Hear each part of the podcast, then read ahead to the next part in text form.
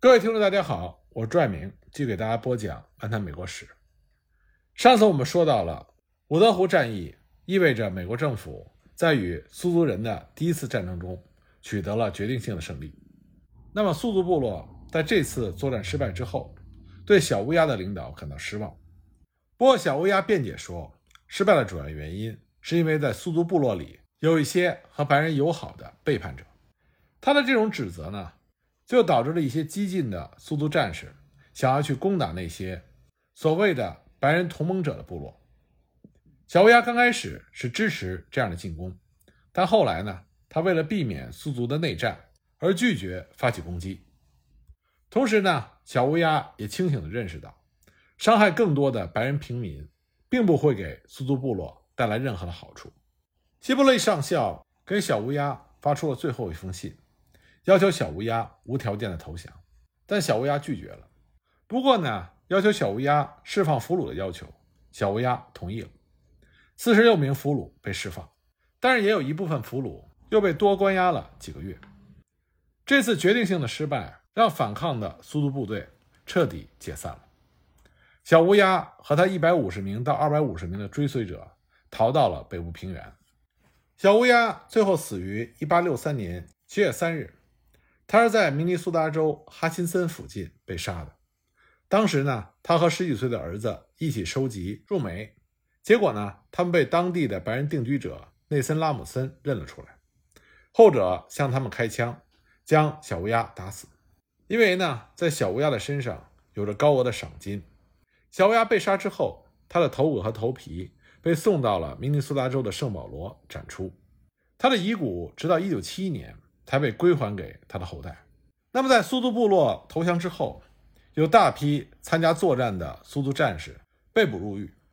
对他们的审判呢，是在1862年9月28日开始的。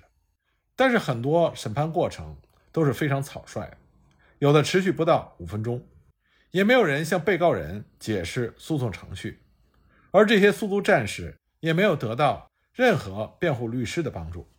他们中的很多人被判有罪。不是因为谋杀罪，而是因为在战争中所犯下的杀人罪。官方的审查不是由上诉法院进行的，而是由美国总统进行的。而且呢，审判是在明尼苏达州上上下下充满了极端种族主义敌意的气氛中进行的。到了十一月三日，也就是审判的最后一天，审判委员会已经审判了三百九十二个苏族战士，有的时候一天之内会进行多达四十二次的审判。到了十月十日，判决正式宣告，宣布有三百零三名苏族战士被军事委员会裁定犯有谋杀和强奸罪，并且被判处死刑。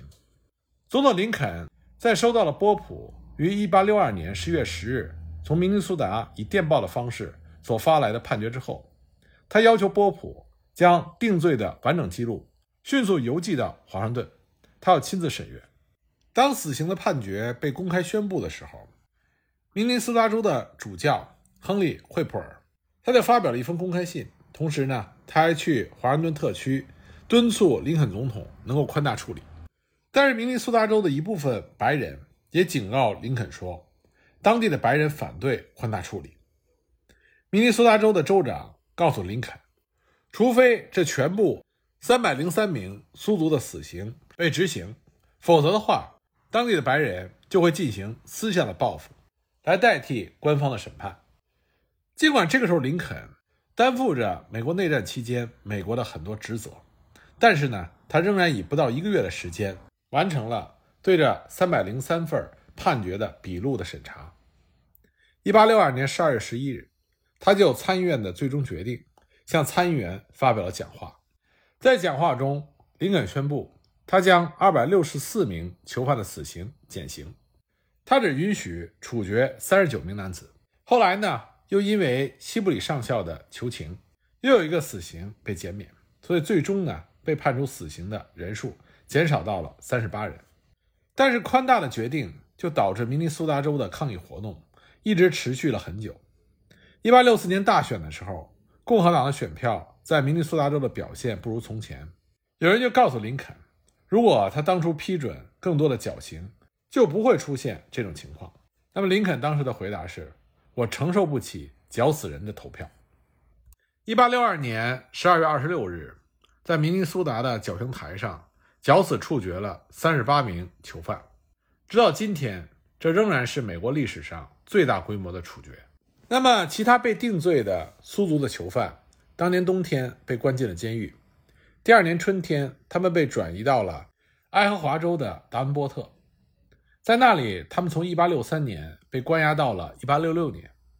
在被释放的时候，三分之一的囚犯已经死于疾病，幸存者和家人一起被送到了内布拉斯加州。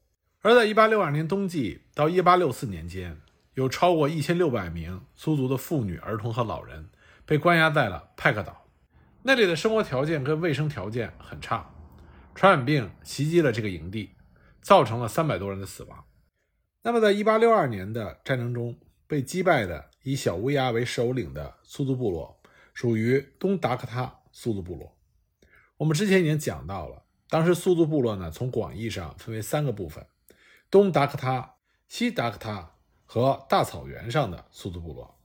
那么，当东达科他的苏族部落被击败之后，有不少的苏族人就跑到了西达科他。一八六三年的夏天，有大约四千多的苏族人聚集在了北达科他州基德县的一个营地里。这个营地呢叫做铁盾，而尽管东达科他的苏族人向西迁徙，但是呢，他们对于白人的突袭仍然在进行着，这就导致了明尼苏达州有十多名白人死亡。因此，已经升任为准将的西布利就率领了一支军事远征军去惩罚已经向西移动的苏族人。六月十六日呢，西布利从明尼苏达州出发，就到达了今天。达科他州的地区，他麾下的军队最初是有三千三百二十人，这是有史以来为了打击印第安人所集结的最大的军事力量。西布利的部队向西北方向缓慢的前进，但受到干旱、高温和缺乏饮水的阻碍，经过一个月的旅行，他们也没有见到一个印第安人。那么，有一群美洲野牛的猎人就告诉西伯利，在距离他不远的地方。有一个苏族人的大型营地。七月二十四日，希伯利率领着一支精简了的队伍，人数呢是两千零五十六人，其中有一千四百三十六名步兵，五百二十名骑兵，以及六十名混血或者是苏族的斥候侦察兵。希伯利并没有直接发起攻击，他是派出了侦察兵和翻译员拉夫朗布瓦茨，让他去印第安人的营地。建议和苏族的部落领袖水牛进行会晤。那么，水牛和他的追随者们也主张和白人进行和平谈判。但是呢，这个时候营地中还有另外一位苏族印第安的首领，他名字叫做莫达，他属于东部的苏族部落，是被白人驱赶到这里的。所以呢，他对白人有着强烈的敌意。刚开始的时候，苏族和西布利麾下的侦察兵，他们就和平地聚集在距离西布利营地。三百到四百码的小山上，那么当时西伯利麾下的一位陆军外科医生就走近和几个印第安人打招呼，结果没想到莫达的追随者突然开枪，就打死了这位医生。双方立刻就展开了交火，战斗正式打响。西伯利当时估计他所面对的是一千到一千五百人的苏族战士，西伯利派遣了两个骑兵队来驱赶印第安人离开他们的营地，同时呢。他用大炮猛烈地轰击印第安人。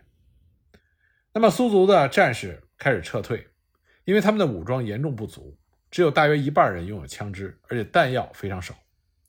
数百名白人的骑兵就追赶着苏族的战士。那么等到夜幕降临的时候，希伯利本来打算让骑兵第二天继续追捕苏族人，因此他下了命令是让骑兵在他们过夜的地方露营。没想到命令传达有误。所以呢，骑兵们以为要返回营地，结果他们又往回奔驰了十二英里，精疲力竭地回到了大本营。第二天，希伯利没有办法，只好让他的骑兵暂时休息，然后在七月二十六日再继续追捕。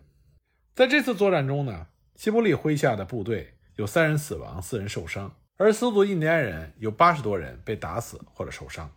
其实这场战斗的爆发具有很大的偶然性。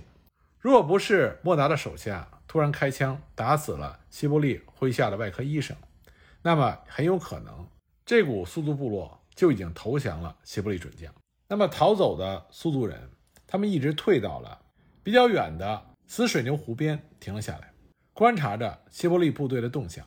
那么苏族人的首领之一水牛，他和他麾下的一部分战士不愿意战斗，他们只想逃离西北，最终逃到加拿大，而不是在死水牛湖和白人的部队进行进一步的冲突。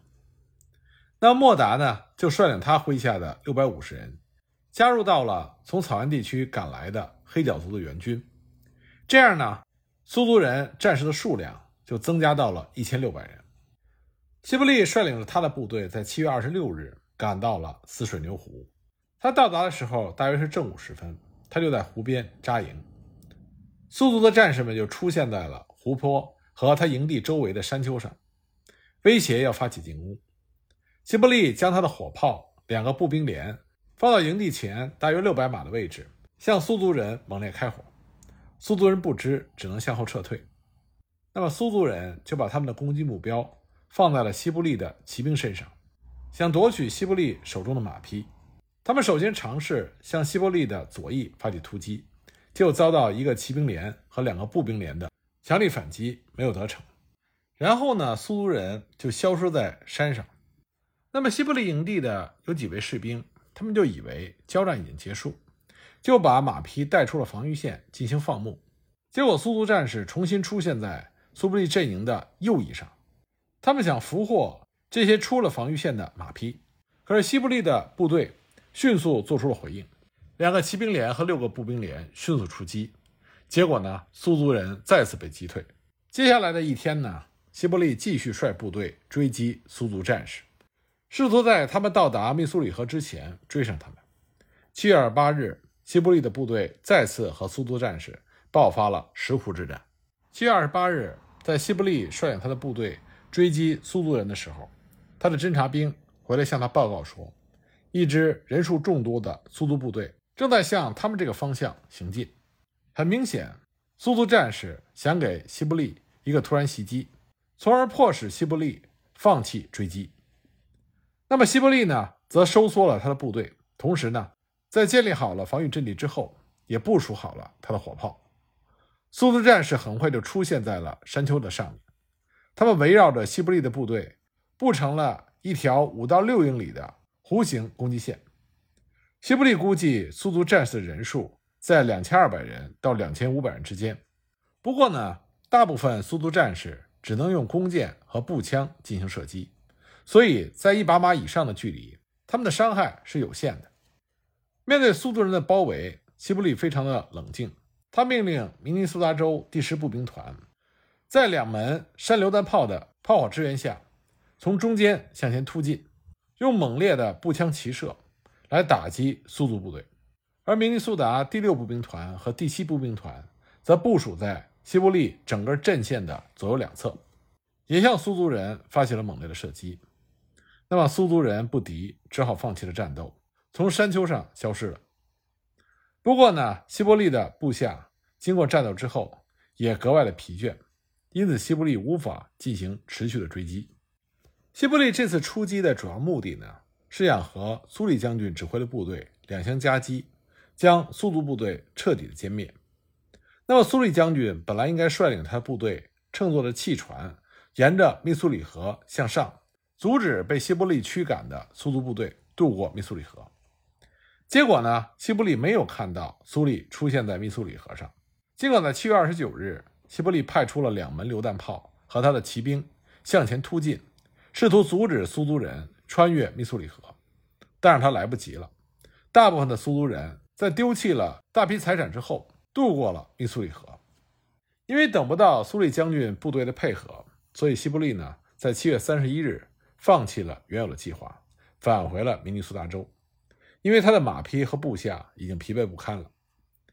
西伯利公开声称，他的军事行动获得了巨大成功，因为他把苏族人推向了密苏里河以西，远离了明尼苏达州和达科他州东部的定居点。他声称，在三场战斗中杀死和伤害了一百五十名苏族的印第安人。他所率领的部队只有六名士兵丧生。不过呢？苏族人的部落酋长水牛声称，只有十三名印第安人被杀。因为缺乏史料可供考证，具体印第安人到底死去了多少战士，到今天仍然没有一个准确的数字。那么，本来应该和西布利配合行动的苏里将军领导的部队，为什么没有能够及时赶到和西布利两相夹击，彻底消灭苏族部队呢？那么，关于苏利这支部队的具体情况，以他们之后和苏族人所爆发的白石山之战，我们在下一集再继续给大家讲。